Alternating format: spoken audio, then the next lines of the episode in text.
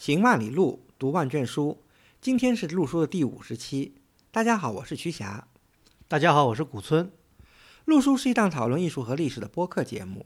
我们追求行知合一的学习体验，行路读书，知其然更知其所以然。欢迎大家订阅收听。我们诚邀您参加陆书的会员计划。您的加入能让我们行得更远，读得更多。有关会员计划的详情，请访问陆书八八点 com 斜杠 member。陆书之友微店是购买会员计划和会员通讯的主要渠道。您的批评和反馈可以通过陆书的微信公共号联系我们，也可以发邮件至陆书八八八八 at outlook 点 com。时间过得很快啊，这个陆书节目已经到了第五十期。嗯，那么第五十期呢，我们稍微聊点特别的吧。今天我们来聊聊中国的这个绘画主题。虽然我们播客的主题是讨论艺术和历史。绘画呢是艺术的最重要的部分，但是我们其实有点有点犹豫来聊绘画，因为中国的绘画呢说起来呢，嗯，虽然嗯历史很悠久，但是呢也有很多问题。呃，什么问题呢？比方说，我当然是研究这个绘画的外行，这个瞿霞比我要内行一点。我觉得有一个问题就是特别值得大家。思考的就是这绘画的这个真伪跟年代。举个例子吧，大家知道若干年前，在这个美术史界有一个大讨论，就关于西岸图的问题，对吧？西岸图的问题后来就分成了两大派，一派认为这西岸图应该是，呃，起码是北宋或者是五代的；另外一派认为这就是张大千仿造的。但还有一派认为，可能不一定是，呃，北宋五代，但也不是张大千仿造，叫中间派。但是我就说，拿这个举个例子，就说明这个绘画研究是一个非常中研究中国绘画是一个非常棘手的事情。是因为什么呢？就是因为万一这个事情最后被证明是说是张大千伪造的，那放在绘画史的作用又是什么呢？但是这个证明不了，永远证明不了。所以这就是绘画的，就研究中国绘画一个，我觉得是一个挺这个棘手的一个问题，就是许多绘画它很难断它的年代跟真。这也是呃中研究中国绘画的，我觉得一个死穴吧。我之所以说这个呢，是我们要跳开这个，再说另外一个问题，就是。呃，有些学者研究中国绘画，他不从我们刚才讲的真伪这些东西，而从另外一个角度来试图拓展中国绘画跟研究。我觉得这是一个非常有趣的一个，所以今天这是我们来讨论这个问题。呃，引出这个问题呢，就是我们揭晓一下我们要讨论什么呢？就是讨论一下由芝加哥大学艺术系教授巫红做策展人。在苏州博物馆举办一个叫“画屏传统与未来”为题目的这样一个专题展览。嗯，其实上一期节目我们已经预告了要去看这个展啊。当时我还呃，因为还没看这个展，我还以为这个展叫重屏呢。我记得张震还问我一下，什么叫重屏？就是 double screen 嘛。重屏是本书，画屏是个展。对。呃，大家知道这个，因为这个国庆临近，各种。各样的这个展览层出不穷，有很多非常吸人眼球的展览。但是我为什么要说这个展览呢？相比，比方说最近在国博举办的，曲下也去看了这个有这个回归文物，包括五牛图在内的这个展览，对吧？嗯，大家蜂拥而至，趋之若鹜。的确，五牛图是一幅这个应该说是传世的一幅很重要的一幅绘画作品。啊，那么大家为了看五牛图，可能要排个三十分钟或者怎么样。相比之下呢，苏博的这个展览呢，可能关注的人少，也的确呢，没有像五牛图这样那么重磅的展品，嗯，对吧？本来本来他想想展很有名的这个顾闳中的《韩熙载夜宴图》，但是吗？嗯，应该是有这个计划的，因为《韩熙载夜宴图》在。吴鸿先生的书里是很重要的一个篇章，嗯，但是拿了一副这个所谓的传唐寅的一个摹本，对，嗯，就说我说的意思就是说，这个展虽然没有那么吸人眼球的这样的这个作品，但是非常值得看。我个人认为呢，呃，比这个在帝都的这好多这个非常显赫的展览呢，我觉得还更值得一看。因为为什么这么说呢？因为我们看一个展览。并不是只看树木不见森林，就是因为奔着《清明上河图》，咱们大家为了目睹一下这个真迹，可以排三个小时，或者什么什么故宫快跑这样。我觉得这个已经失去了，我觉得展览的一个原意了。嗯，那那古森老师觉得展览的一个原意是什么呢？我觉得展览的原意不仅是要把一些获得知识还是启发思考呢？我觉得都有嗯，但是不是说以这个猎奇为主，就是哎，《清明上河图》是国宝，什么什么《千里江山图》，我们能看一眼就好像怎么怎么样了。其实看了又怎么样？你看懂了吗？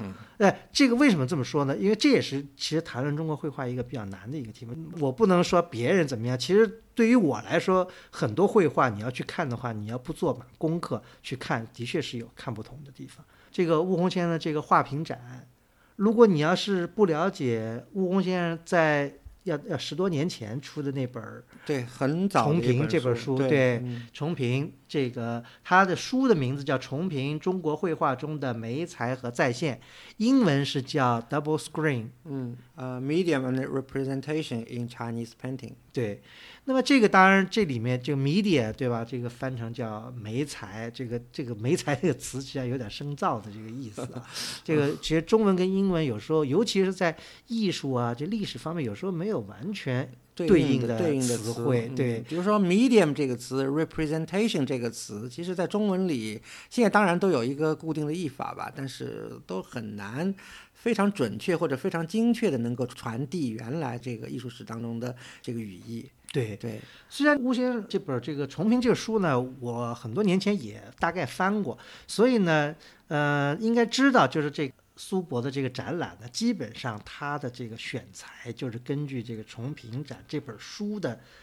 所举的一些些例子吧，对，嗯包括嗯从这个刚才讲的海载焰图到后来这个版画、木刻什么的，都基本上是采用的这本书里的很多的举的例子。嗯但是呢，我觉得很有意思，你发觉一个现象没有？嗯什么？这个展览就叫画评，没有叫重评，嗯对吧？嗯嗯、这么说来呢，我认为是这样的啊，就是大家如果看过这本乌先生这本书呢，会知道这本书不是那么容易看得懂的。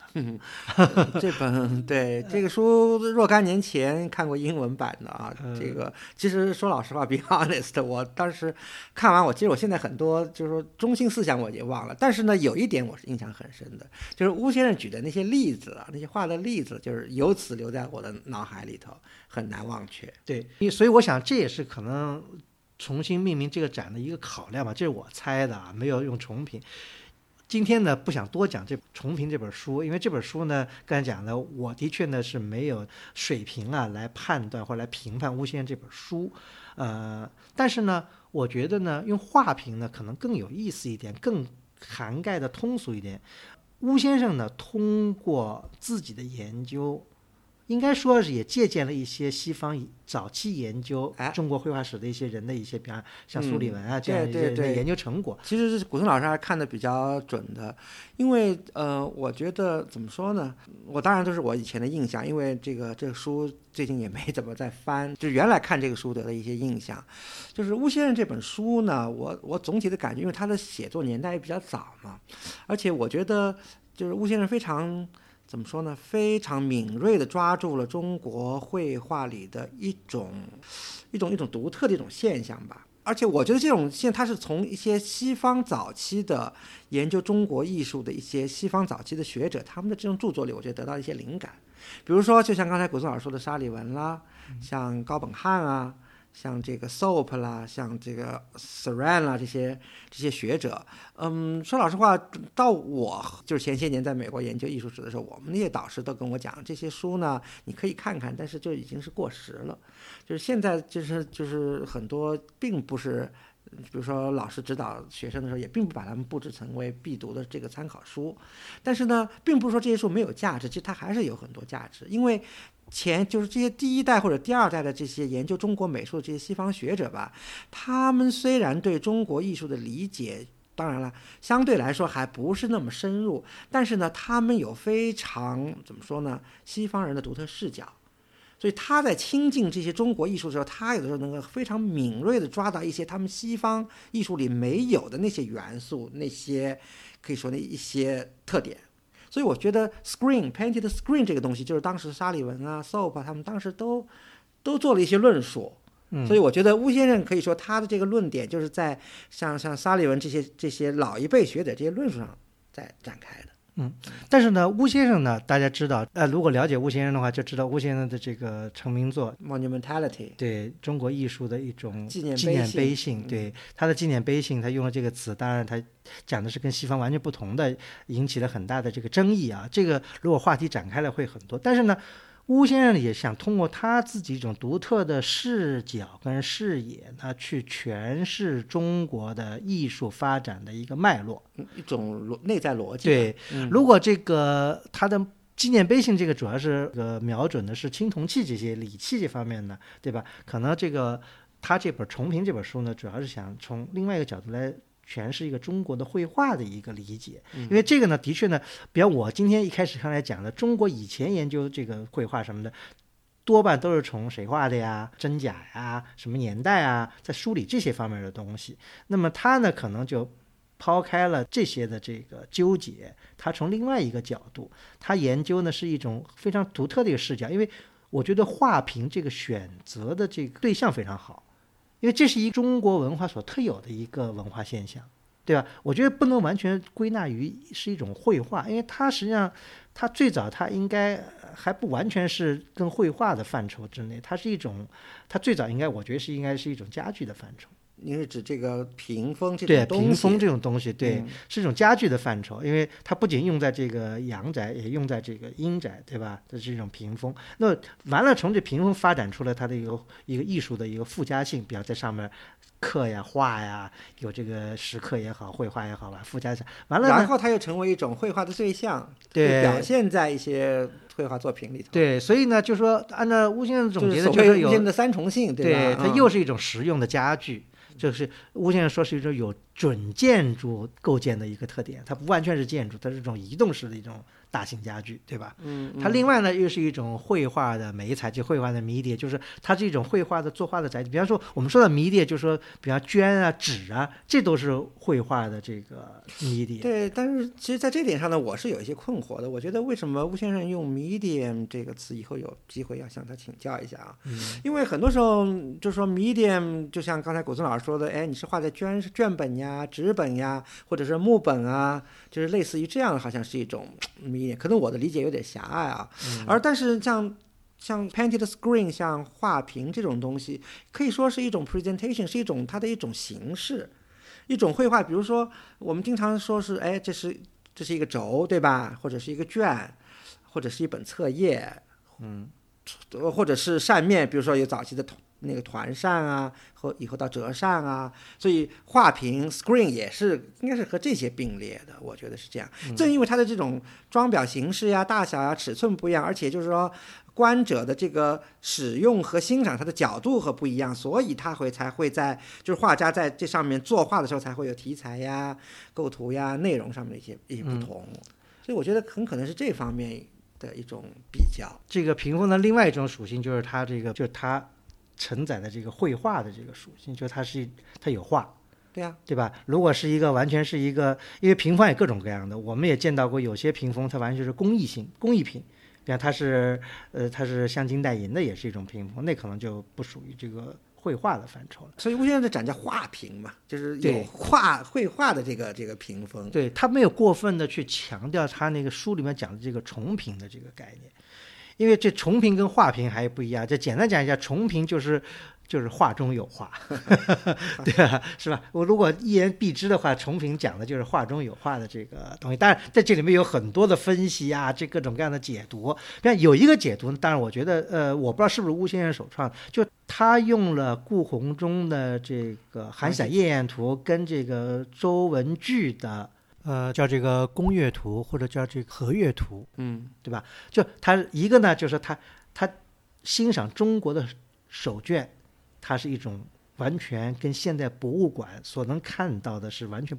不同的一种欣赏的一种嗯体会。嗯这个是现在很多因为没有这个条件达到，就咱们手绢拿在手里只展开大概一尺长短，那么一点点卷，一点点放这样的一种观赏。这种观赏是手绢的这个意义所在。对，因为它就是说你全部拉开以后，它然后再倒着再倒回去。就是这么一个完成了一个欣赏手卷的一个全部的一个过，程。他在这个重评这本书里就讲了，这两幅周文矩的跟这个顾闳中的这两幅东西，虽然内容很相似，但是因为展开的方式，这么你一看，因为跟个里面描绘的主人公的坐姿的正反有关系，所表现出他说是一种截然不同的两种风格。如果把两幅手卷如果全都平摊开来的话，你是感觉不到的。只有你在徐徐展开的时候，他说有一幅，呃，主人翁坐是跟你展开的方向是一样的，跟主人翁坐跟你展开的方向是相对的，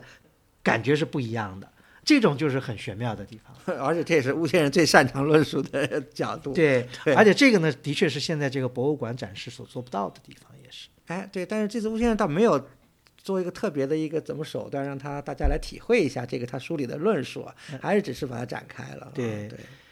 那么这我觉得，因为是有限于一些展览的一些条件嘛，我觉得就是说，不管怎么说吧，这个展览在苏州博物馆举办有点儿哎这个，我也同感。对。对，为什么这么说呢？因为关于苏州博物馆，大家都知道，苏州博物馆是呃是安配安配的这个什么收山之作也好，什么杰作也好儿，对，不管不管怎么说吧，但是呢，